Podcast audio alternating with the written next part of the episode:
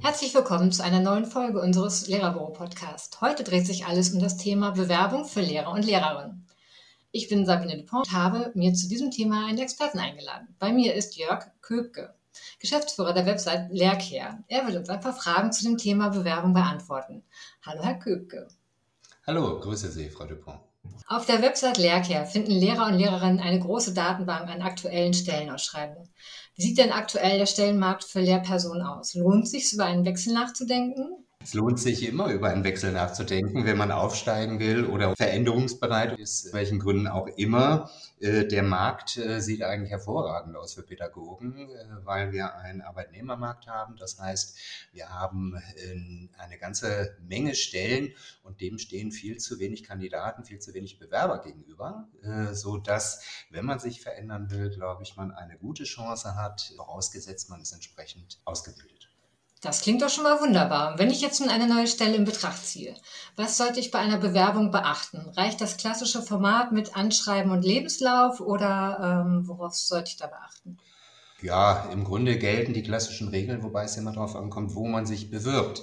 Wenn man jetzt, äh, ich nehme mal ein Beispiel, als Lehrer oder Lehrerin mit zweitem Staatsexamen sich beim staatlichen Stellen bewirbt äh, und zentral bewirbt, dann mag das reichen, äh, dass man die Anforderungen erfüllt, die dort eben wahrscheinlich online oder wie auch immer hinterlegt sind. Dazu gehört aber in der Regel tatsächlich ein lückenloser Lebenslauf und dazu gehören natürlich auch die Examenszeugnisse. Häufig sind staatliche Stellen gar nicht so darauf verpicht, Arbeitszeugnisse zu sehen brauchen vielleicht auch nicht unbedingt Anschreiben. Äh, wenn Sie sich allerdings bei privaten Trägern, freien Trägern bewerben, im schulischen Bereich, auch im erzieherischen Bereich, dann sollte man natürlich das berücksichtigen, was man allgemein hin macht. Das heißt, ein ordentliches Anschreiben ist schön, ein ausführlicher Lebenslauf, ein lückenloser, nicht zu lang selbstverständlich und selbstverständlich auch Examina und relevante Arbeitszeugnisse. Und da gilt es natürlich auf die eine oder andere Sache noch zu achten. In der Regel kann man sowas heute auch online über E-Mail oder über Registrierungsmasken bei den jeweiligen äh, potenziellen Arbeitgebern hochladen. Okay, das hat sich auch schon durchgesetzt, dass man jetzt so Online-Masken hat, wo man halt so die Daten auch hochladen kann. Das ja. vereinfacht das ganze Prozedere. Manchmal geht es gar nicht anders. Ne? Also man kann dann die Bewerbung zwar per E-Mail oder Post schicken, das wollen die, wollen die aber gar nicht, sondern man muss eigentlich diese Online-Registrierungstools benutzen. Das kann man auch verstehen, gerade bei großen Trägern, die äh, können das so viel besser verwalten und es ist auch für einen Vorteil für, ist auch ein Vorteil für Kandidaten und Kandidatinnen, weil äh, die Bearbeitung dann schneller geht. Hm, na klar, weil man hat ja ein Standardformular dann. Ne? Wie ist Ihre Einschätzung? Sind alle Stellen soweit auch offiziell ausgeschrieben? Lohnt es sich, Initiativbewerbungen zu schreiben, weil die gar nicht offiziell ausgeschrieben sind? Also man sollte sich immer dort bewerben, wo man gerne arbeiten möchte oder voraussichtlich gerne arbeiten möchte. Äh, hat jetzt der potenzielle Arbeitgeber oder die Arbeitgeberin keine Stelle ausgeschrieben, würde ich mich auf jeden Fall auch initiativ bewerben. Denn wenn die gut organisiert sind und dann ist da tatsächlich mal eine Vakanz da, die muss ja auch dann erstmal konzipiert ausgeschrieben werden, dann liegt die Bewerbung schon auf dem Tisch und man ist im Idealfall der Erste oder die Erste, die hier zum, äh, zum Zuge kommt. Ja, gut, das ist ideal, ne? wenn man gerade ja. auf den richtigen Zeitpunkt erwischt. Und wie sehen äh, die Chancen aus, wenn ich jetzt zum Beispiel mich auf eine Stelle bewerbe, wo die Fächerkombination nicht so zu 100 Prozent meiner Ausbildung entspricht? Wenn jetzt die berühmte Mathe-Physik-Lehrkraft gesucht wird und Sie haben Mathe-Englisch, dann kann es sein, dass sie Chancen haben. Es kann auch sein, dass sie nicht Chancen haben. Das liegt dann daran, kann man intern umverteilen oder wie dringend ist es, dass man unbedingt eine Lehrerin, einen Lehrer braucht, der jetzt Mathe unterrichtet im kommenden Schuljahr. Dann hat man wahrscheinlich schon eine Chance. Es kann natürlich sein, wenn jetzt Englisch gerade nicht gefragt ist, äh, also nicht umverteilt werden kann innerhalb der Belegschaft, dass einem dann nur eine Dreiviertel- oder Zweidrittelstelle angeboten wird und man möchte eine volle, dann nützt es einem natürlich wenig. Aber grundsätzlich würde ich sagen, sagen, wenn einem der Arbeitgeber, der künftige, äh, sympathisch ist, würde ich es trotzdem versuchen. Das ist wahrscheinlich der beste Weg, ne? wenn erstmal, wenn man den Gedanken hat, es einfach mal zu versuchen. Und kann ich, wenn ich jetzt so Bundesländer betrachte, ist da Fallstricke, sich äh, vom Bundesland in ein anderes Bundesland zu bewerben? Muss ich da auf irgendwas achten? Jein, also es kommt immer auf Ihren Status an. Wenn Sie jetzt äh, sozusagen sich auf dem freien Markt bewerben, zum Beispiel bei Schulen in freier Trägerschaft äh, und Sie selber arbeiten, auch ungebunden, also bei einem privaten Arbeitgeber, bei einer privaten Schule äh, oder auch beim privaten Kindergarten, dann dürfen Sie das jederzeit machen. Das ist überhaupt kein Problem. In dem Moment, wo Sie äh, in einem Bundesland zum Beispiel verbeamtet sind, angenommen Sie sind äh, Mathematik, äh, Physiklehrerin in Hamburg und möchten aus privaten oder sonstigen Gründen nach Baden-Württemberg ziehen, dann ist es natürlich nicht ganz so einfach, denn ihr Dienstherr muss sie dann sozusagen erstmal beurlauben oder freistellen oder aus dem Beamtenverhältnis entlassen, je nachdem, was sie dann machen wollen. Aber ansonsten funktioniert der äh, Markt bei Pädagogen und Pädagoginnen genauso wie jeder andere Arbeitsmarkt auch. Sie dürfen natürlich äh, dort, wo sie eine Stelle finden, sich bewerben und ziehen dann da einfach hin. Okay, außer man ist verbeamtet, dann äh, müsste man ein anderes Prozedere gehen und nochmal einen Antrag stellen. Richtig, ähm, und das, und das hat, wenn ich das noch sagen darf, das hat natürlich einen Grund. Das äh, Bundesland Hamburg äh, bezahlt sie, sie sind, sind, dort verbeamtet. Das Bundesland Hamburg hat kein Interesse daran, äh, eine Lehrkraft, die sie braucht, in ein anderes Bundesland gehen zu lassen. Ne? So, und wenn man das dann trotzdem möchte, dann gibt es Wege, aber man muss dann auch bereit sein, wenn man nun unbedingt möchte, muss man schauen, gibt es nicht doch die eine oder andere aber wenn Sie jetzt angestellte Lehrerin sind in Hamburg, äh, da können Sie natürlich jederzeit sich äh, in Baden-Württemberg bewerben, wenn Sie entsprechend qualifiziert sind, sowohl beim Staat als auch bei freien Schulträgern. Das ist natürlich überhaupt kein Problem. Der große Vorteil daran, dass wir eben einen Mangelmarkt haben an Pädagogen und Pädagogen, ist, dass man heutzutage tatsächlich auch wahrscheinlich seine Stelle dort oder in der Nähe findet, wo man gerne arbeiten möchte. Ne, früher haben sie die berühmte Deutsch-Geschichtslehrerin oder Deutsch-Geschichtslehrer, den haben sie immer schnell bekommen, so hieß es auch auf Kundenseite. Und mittlerweile sind auch die nicht immer einfach zu finden. So, und wenn man dann wechseln möchte, hat man heute doch viel bessere Chancen als früher. Gilt übrigens auch für sogenannte Quer- und Seiteneinsteiger. Ja, das ist ja auch nochmal ein eigenes Thema. Aber da gibt es ja meistens so Webseiten, wo man sich sehr gut erkundigen kann, finde ich, was für Auflagen es pro Bundesland gibt, ähm, um quer einzusteigen, oder? Richtig, man sollte sich, man sollte sich informieren bei den öffentlichen Schulen, selbstverständlich äh, in den an den äh, Homepages oder die Homepages ja. aufrufen der jeweiligen Ministerien oder Landesschulämter. Das kommt immer darauf an, wo steht es gerade. Da sind dann hoffentlich aktuelle äh, Informationen zu finden. In der Regel ist ja. das der Fall. Und da muss man noch unterscheiden, der Quereinstieg ist in der Regel ein Quereinstieg in den Lehrerberuf mit Training on the Job. Das heißt, man hat da häufig die Möglichkeit, das zweite Staatsexamen zu absolvieren und beim Seiteneinsteiger, da äh, wird man nicht unbedingt ein zweites Staatsexamen machen, also man muss keine Ausbildung mehr absolvieren. Man kann dann direkt hm, über einen Einführungskurs und ähnliches in die mhm. Schulen gehen. Gilt übrigens auch bei freien Schulträgern, dass man dort als äh, Quer- oder Seiteneinsteiger durchaus mal sein Glück versuchen kann.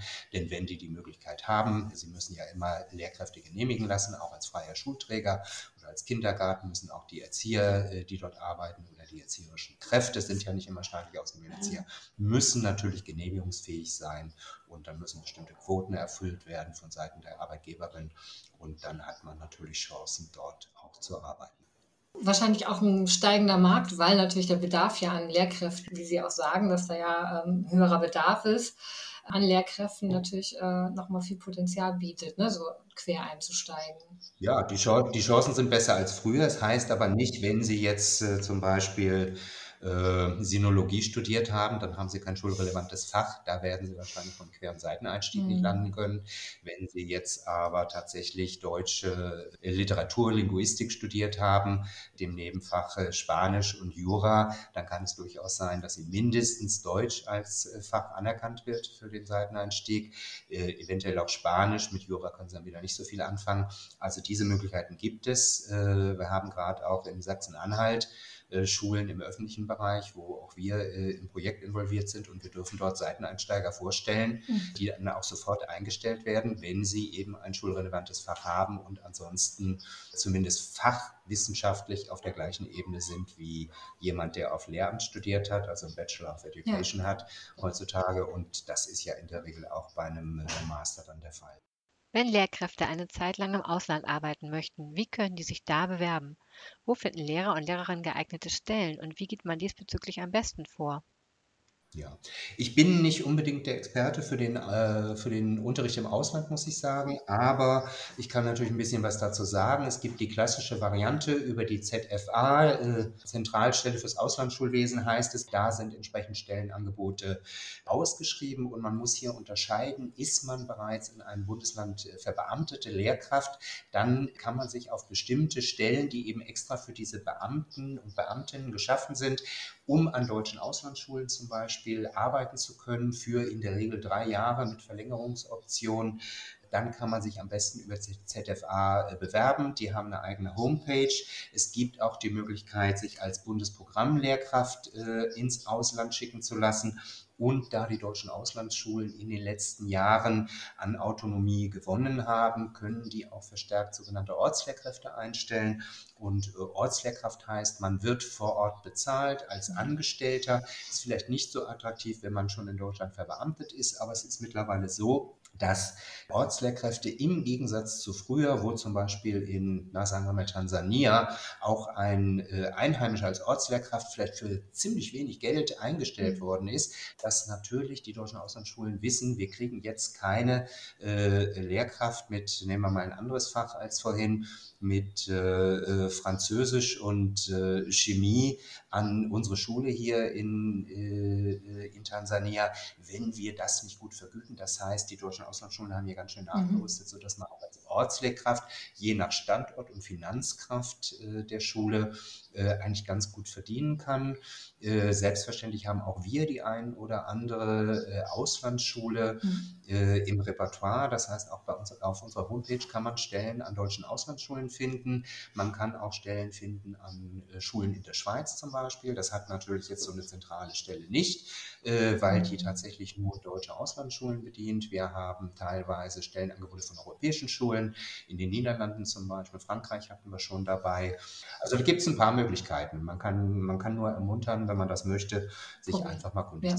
Sie haben jetzt gerade schon erwähnt, ähm, Stellenanzeigen auf Ihrer Webseite im Ausland, aber Sie haben ja hauptsächlich bundesweit jetzt Stellenangebote auf Ihrer Webseite und dann aber vielfältig für alle Bereiche wahrscheinlich. Wir haben tatsächlich hauptsächlich Stellenangebote für Lehrer, Lehrerinnen, auch für Schulleitungen, teilweise für Erzieher, Sozialpädagogen, Sozialpädagoginnen, in der Regel dann bei freien Schulträgern, äh, manchmal auch in der öffentlichen Schule, kommt ganz drauf an, wer hier eine Anzeige schaltet. Grundständig sind wir eine Personalberatung, das heißt, wir suchen auch aktiv für unsere Kunden nach entsprechenden Fach- und Führungskräften aus dem pädagogischen Bereich. Hat den großen Vorteil, dass wir eine ganze Menge Hintergrundinformationen haben zum potenziellen Arbeitgeber und hier schon viel mehr sozusagen beraten, viel besser beraten können, viel mehr informieren können, als man normalerweise weiß, wenn man so eine Stellenanzeige sieht. Wenn ich als Lehrer, Lehrerin eine Stelle suche, kann ich mich auch direkt an Sie wenden? Also Sie vermitteln auch Lehrkräfte? Ja, kann man, wobei man immer schauen muss, wenn wir jetzt jemanden haben, der sagt, Mensch, ich habe jetzt keine Stelle gefunden oder habe keine Zeit, eine Stelle zu finden oder suche was ganz Bestimmtes, können Sie mich dabei unterstützen. Das versuchen wir immer, ist auch kostenfrei für den oder die Bewerberin. Äh, ist manchmal so, dass wir die Kapazitäten nicht immer haben. Ne? Denn man muss sich Folgendes vorstellen, je spezifischer die Wünsche sind, äh, müssen wir ja schauen, gibt es überhaupt in der Region diesen Arbeitgeber, den man sich wünscht? Ist der zu erreichen? Hat der gerade eine Stelle frei? Und korrespondieren die Konditionen, die er aller Voraussicht nach bietet, mit den Vorstellungen des oder der Bewerberin? Wir versuchen zu unterstützen. Ne? Wir kennen ja auch eine ganze Menge ähm, freie Schulträger, Kitaträger, wo wir tatsächlich mal fragen können. Das heißt nicht, dass es immer Aussicht hat auf Erfolg. Aber ja, man kann sich immer und sehr gerne an uns wenden. Und wenn mal jemand eine exotische Stelle sucht, also wir haben schon für wohlhabende Familien in Südfrankreich oder Istanbul Lehrkräfte vermittelt. Wir haben schon an eine Jugendvollzugsanstalt Lehrkräfte vermittelt. Auch dort wird ja ausgebildet, auch schulisch ausgebildet oder an Schulbuchverlage, Redakteure. Na, sowas kommt natürlich auch mal vor. Aber in der Regel findet man eher die klassischen Stellenanzeigen aus dem pädagogischen Bereich bei uns. Ja, was klingt ja spannend. Wir werden in die Shownotes auf jeden Fall Ihre Webseite verlinken, dass man auch gucken kann und sich auf der Seite ja. informieren kann und schauen kann, was es alles für Stellen gibt. Und äh, da sind ja auch Kontaktdaten zu Ihnen und so weiter, dass man das hier auch Kontakt aufnehmen können wenn Interesse besteht. Ja, ansonsten sehr, sehr spannend. Ein toller Einblick von Ihnen, Herr Köpke. Äh, vielen Dank für das Interview. ich habe Ja, dann äh, wünsche ich Ihnen noch einen schönen Tag und Dankeschön. Das wünsche ich Ihnen auch. Alles Gute und äh, Wiederschauen. Tschüss.